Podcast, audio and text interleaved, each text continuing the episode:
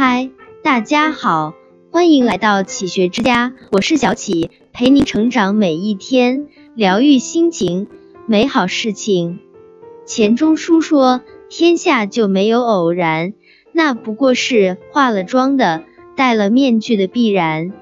你走过的路，遇到的人，其实都在潜移默化的影响你的命运，带你通往不同的路。正所谓。”你和谁在一起，就是什么命。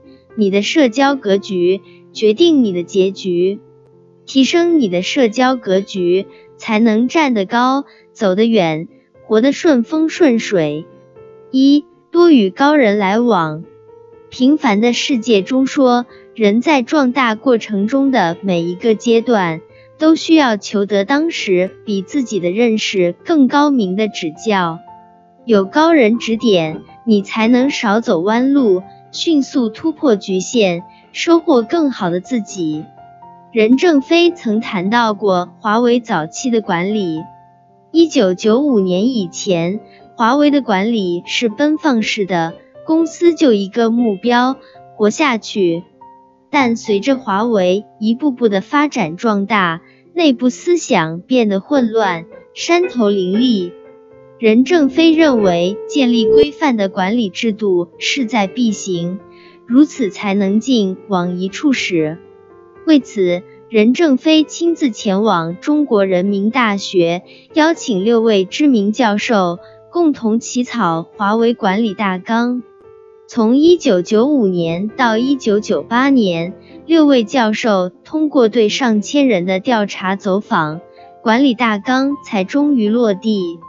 一九九八年三月，管理大纲正式实施，成为了世界第一通信设备制造商扬帆起航的坚实根基。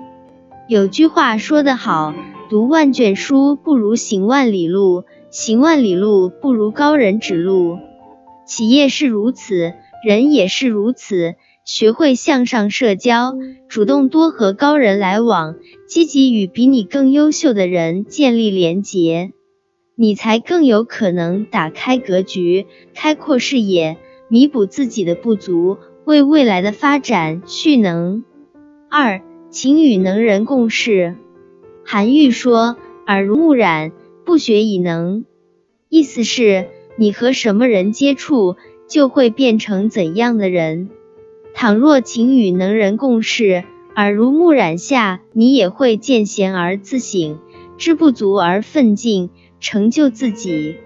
当年李鸿章入仕后，办团练失败，虚报军功被告发，几乎毫无建树。直到咸丰八年，李鸿章无奈之下，选择投奔曾国藩，成为曾国藩的幕僚。曾国藩不仅才干非凡，还时常会向幕僚们传授自己的读书心得和为人处世之道。通过与曾国藩朝夕相处，李鸿章也在不知不觉之中变化气质，增长才干。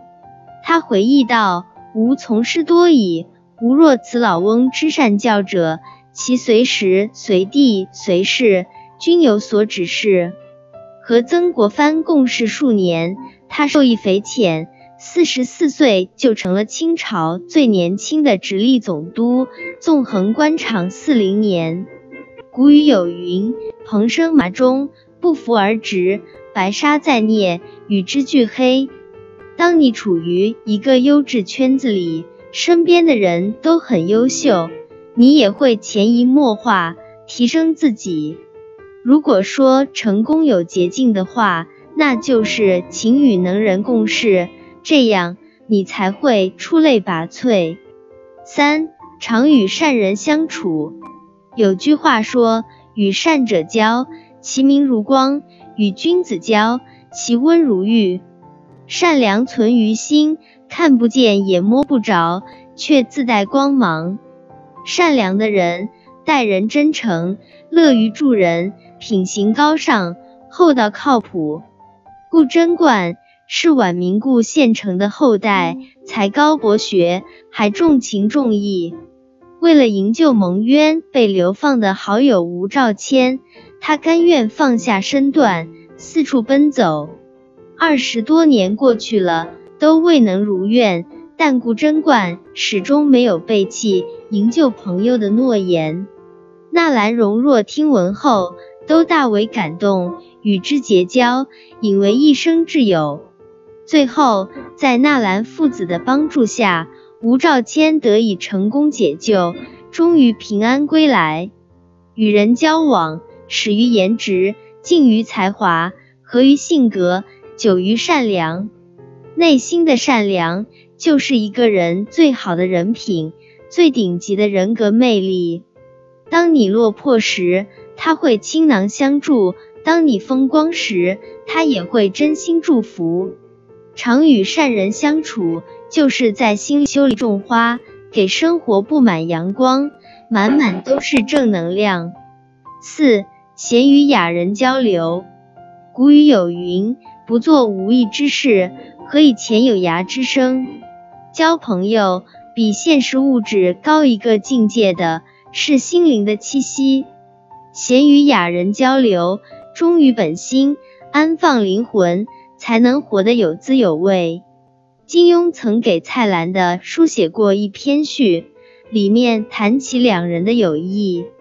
他回忆起当初二人每每相聚。便周游世界各地看风景、找美食，闲暇时便一同读古书、聊诗情、品美酒、谈古论今，好不快活。这段情无关世俗功利，不聊金钱利弊，不攀名誉声望，只喝爱喝的茶，读爱读的书，做些雅致的事。作家毛姆说，在庸常的物质生活之上。还有更为迷人的精神世界。纵使生活一地鸡毛，我们也要寻找雅的乐趣，与雅人在一起，感受风花雪月，追寻诗和远方。无论是琴棋书画，还是诗酒茶花，都可以让我们在万千浮华中丰盈内心，滋养灵魂，人生也越来越高级。这里是启学之家。让我们因为爱和梦想一起前行。更多精彩内容，搜“启学之家”，关注我们就可以了。感谢收听，下期再见。